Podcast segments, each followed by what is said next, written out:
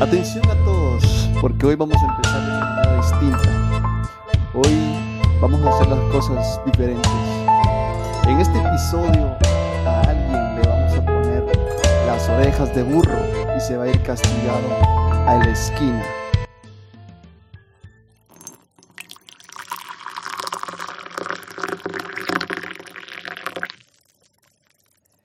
Así es muchachos, como empezamos el día de hoy, ya lo dijimos, hoy le vamos a poner las orejas de burro a alguien y se va a ir castigado a la esquina si le va bien. Ahora, si estamos un poquito más enojados, lo vamos a mandar bajo el sol a cargar escritorios. Y así es como hoy me encuentro con el gran Pablo Galeano y Andrew Álvarez. ¿Qué tal? ¿Cómo están? Yo propongo ponerle orejas de burro al que puso el sonido del, ah, del cafecito algo tarde. Pero no, no sé, ¿verdad? Y yo sentí que algo violento empezaste, entonces me dio miedo hablar. producción, producción.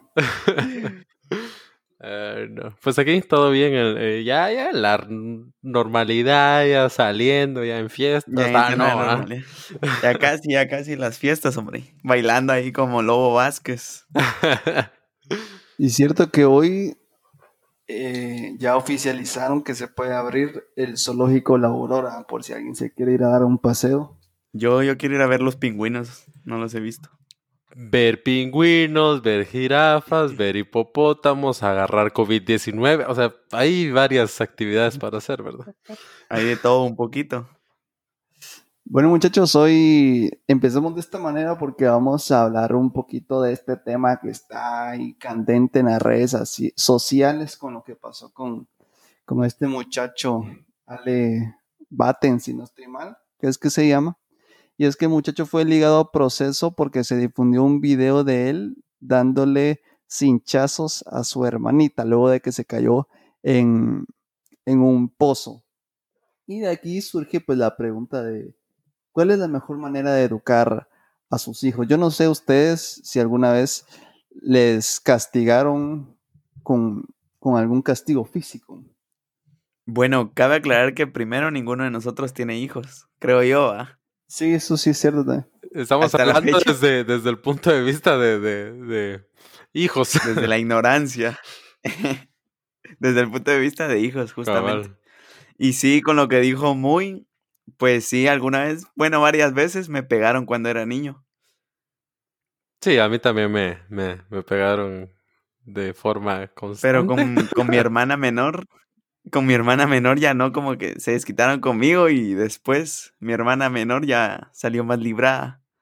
Como que estaban aprendiendo a criarme a mí. Sí, o sea, con vos la cantaron y ya después ya vieron cómo de verdad es la cosa. Algo así, algo así. Ya cuando vieron cómo salió aquel, dijeron, no, así no es, babón. Cabal. Fíjate que eh, cuando era niño, sí, sí me pegaron, pero recuerdo a lo sumo como dos veces que me golpearon, no de una manera salvaje, sino como se acostumbra a pegarle a los hijos, Con, con, un cincho o con, o con una paleta. Y nosotros ya no vivimos la etapa crítica que vivieron nuestros padres, que eran castigos físicos en el colegio. Sí, esa es otra. Sí, esa es otra también, que en el colegio muchos dicen de, ahí se lo dejo para que le pegue, que no sé qué, si se porta mal. Y ponían, juntaban las manos, no sé, no sé cómo explicarlo, pero te daban con, con una regla en la punta de los dedos. Era bien grueso, la verdad.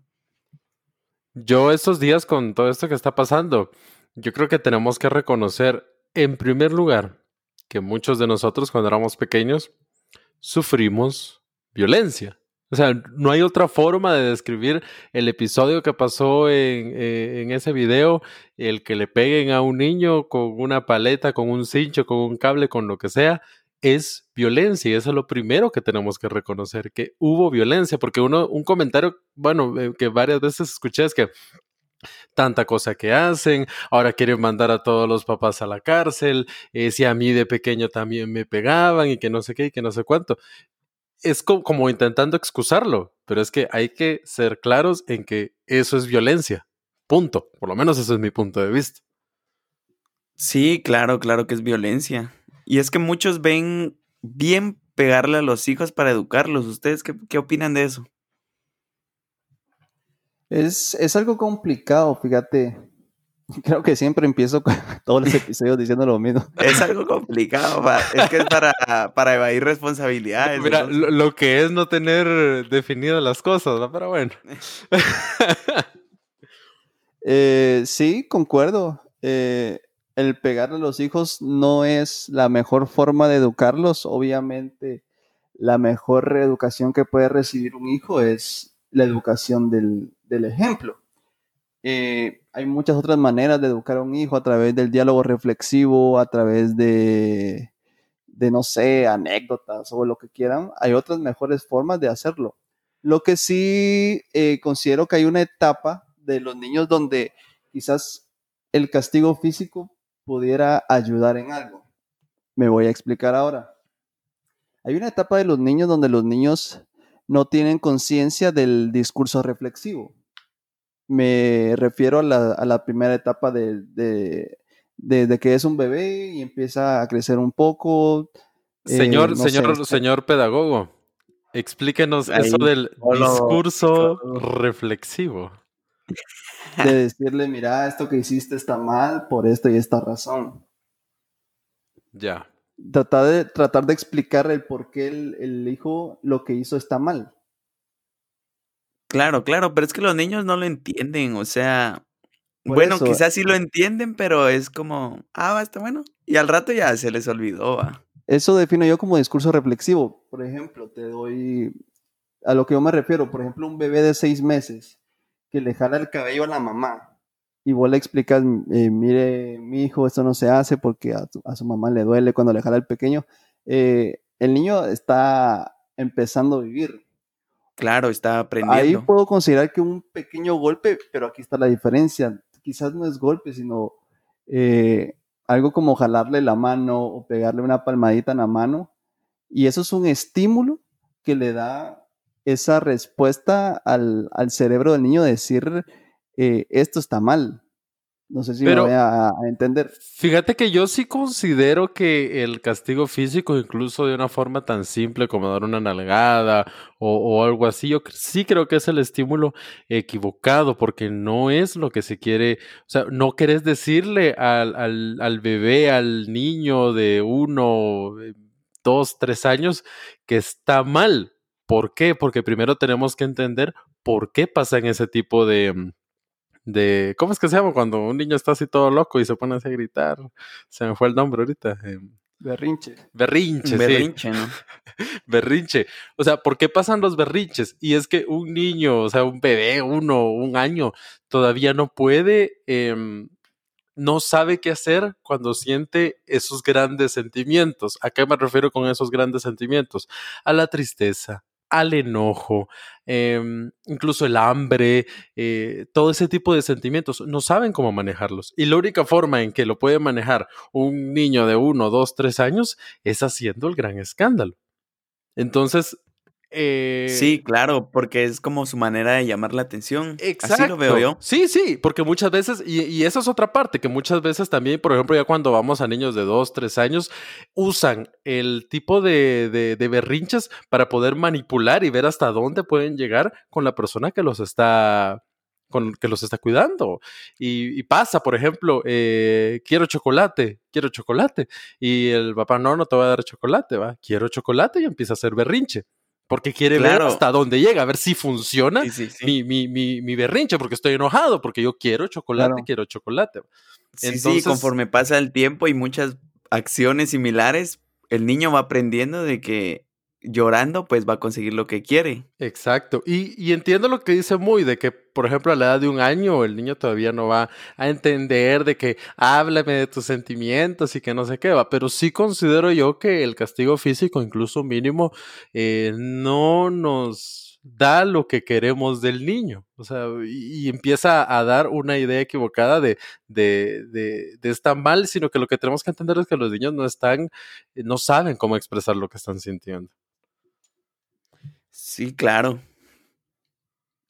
La pregunta de oro sería entonces, ¿cómo podemos hacerlo? En esa etapa tan difícil donde están empezando a descubrir la manipulación, donde están empezando a, a, externar, externar este tipo de, actitudes, cómo hacerlo, porque eh, ya es usual y, y no me dejarán mentir que más de una vez hemos visto alguna escena en la calle.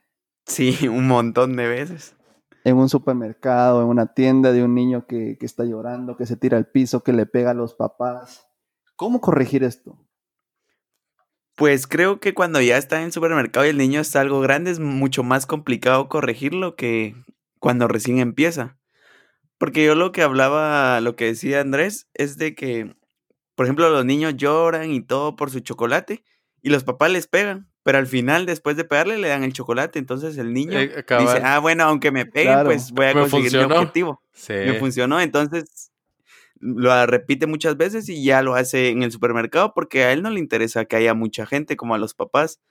Entonces él quiere su cereal, llora, le van a pegar, pero al final en la casa va a tener su cereal. Entonces creo que no darle como que la recompensa y tampoco golpearlo es donde está la solución hasta que se le pase el berrinche. Es de pura paciencia, creo yo. Fíjate que eh, todos lo hemos visto, el niño berrinchudo, y a todos les cae mal, y creo que es común decirle, yo o le quizá lo hemos sido. O lo hemos sido, sí. Y creo que es común el escuchar, o incluso hemos dicho en algún momento, dos nalgadas y se calla. No sé si sí, han escuchado eso o, algo similar. Va, pero es que, y es que aquí, aquí viene la clave. Va. Una vez empezó el berrinche, empezó, ya, y o sea, ya como padre o, como persona que está cuidando al bebé, ya empezó el berrinche, ya no se puede hacer nada. Lo único que se puede hacer una vez empezó el berrinche es esperar a que el patojo se calle. Así, y por mucho que parezca así como, no, que por qué no hace nada, pero es que cuando empezó el berrinche ya no, ya no, y por eso es que em, yo soy maestro de educación primaria. Entonces, cuando empieza el berrinche ya es muy complicado. el berrinche ya estuvo. O sea, uno tiene que trabajar antes de que empiece el berrinche. ¿Cómo? Reduciendo el estrés de los niños. O sea, los niños si tienen hambre, si están cansados, si eh, ya aburridos. aburridos, o sea, va a ser más probable que, que haya un berrinche. Y también uno tiene que empezar a aprender a conocer a, su hijo cuando uno ya medio va identificando en qué, en qué momentos va a ser un berrincho, ¿no? Y yo creo que es clave lo que vos decías, Pablo.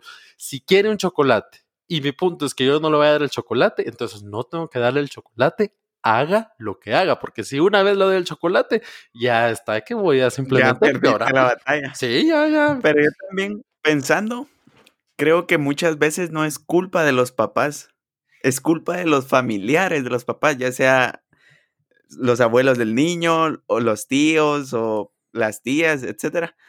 Porque pues, digamos, vas a visitar a un familiar tuyo con tu hijo y, el niño empieza a llorar. El papá, bueno, ya sabe, bueno, hay que dejarlo, pero como el familiar no está acostumbrado, dice, no, vení, que te presta el celular, que te doy tal cosa. Entonces el niño piensa, bueno, aquí ya tengo a alguien que si lloro me consiente, va. Sí, ese es buen punto, fíjate. Y es que a veces cuesta porque es difícil estar calmado cuando, cuando un niño está, tiene un berrinche. Y peor si es un niño que uno, que uno está cuidando o algo así. O sea, es difícil estar calmado, pero es lo que hay que hacer, estar calmado y tal. Eso es lo que menos se puede hacer. Estás haciendo, estás haciendo tu cola ahí para los antecedentes penales y un niño está llorando. Estresa. Lleva cinco horas. Claro, te estresas. Es que yo creo que también es la salida más fácil. El, pegarle a un niño es como lo más automático que puedes hacer y que tenés ahí a la mano y que sabes que con eso en teoría se va a calmar un poco.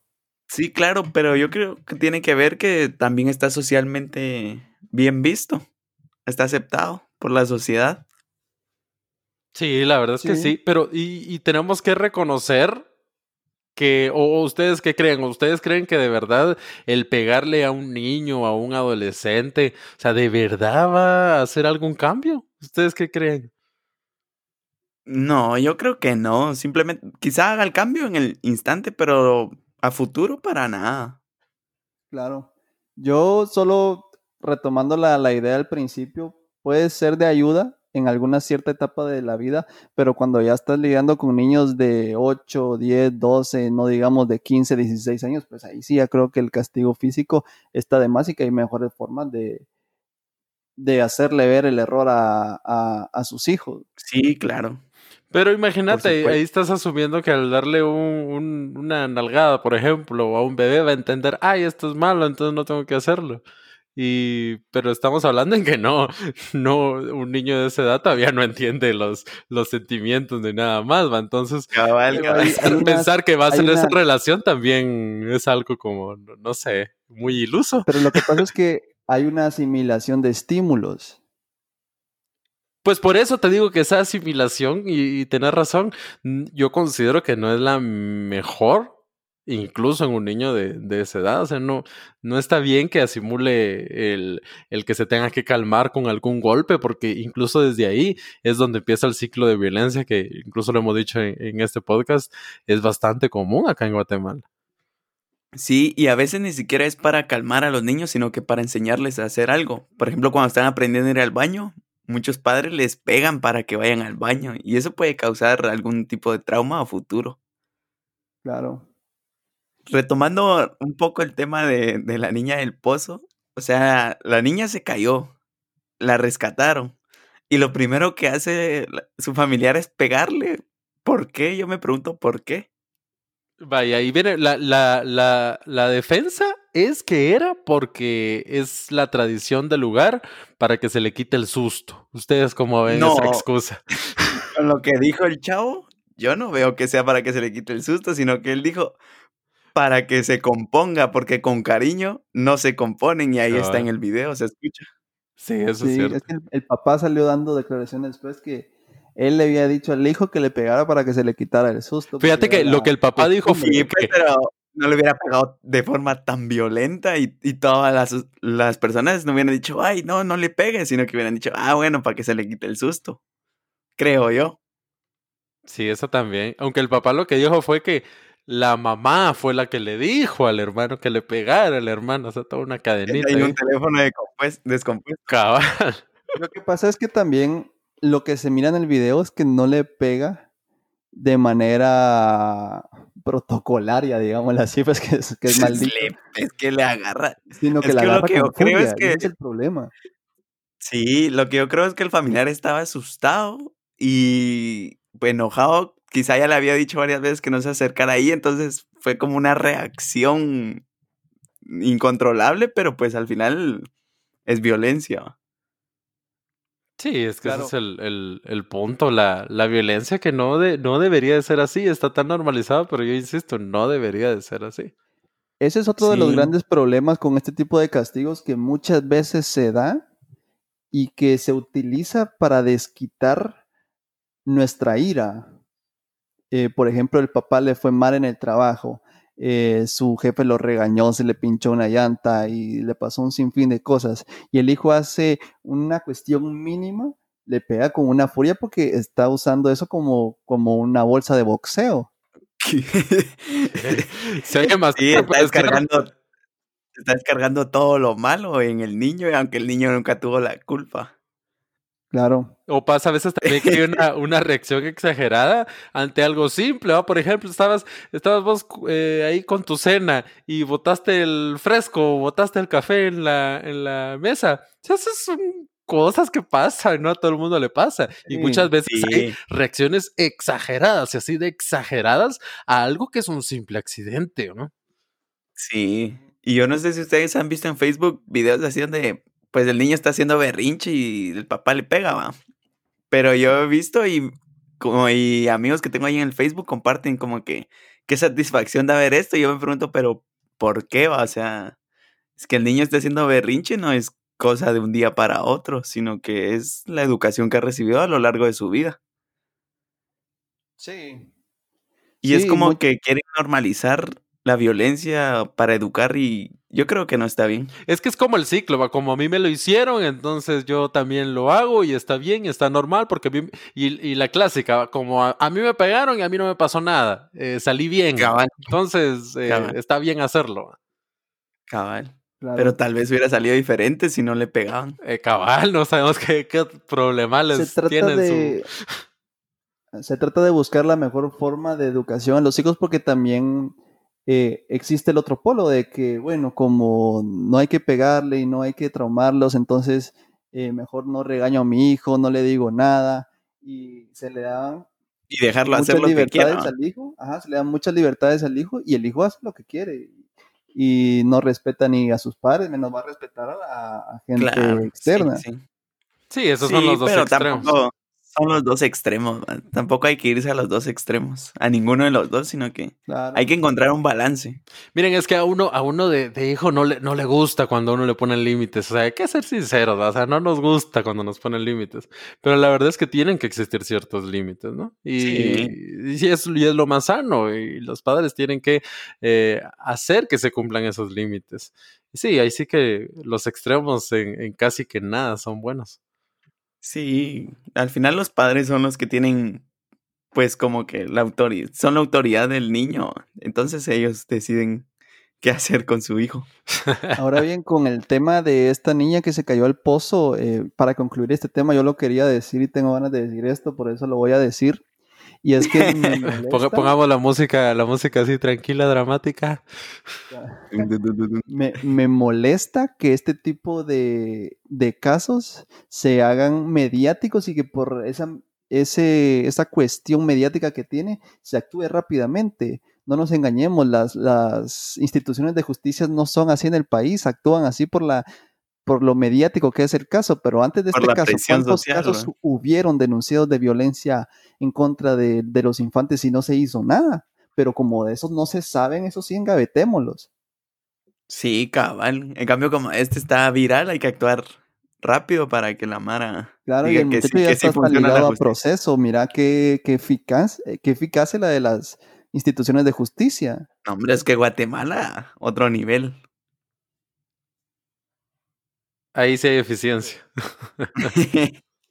Pero bueno, muchachos, eh, desde el punto de vista, como ya lo dijimos aquí, ninguno de nosotros somos padres.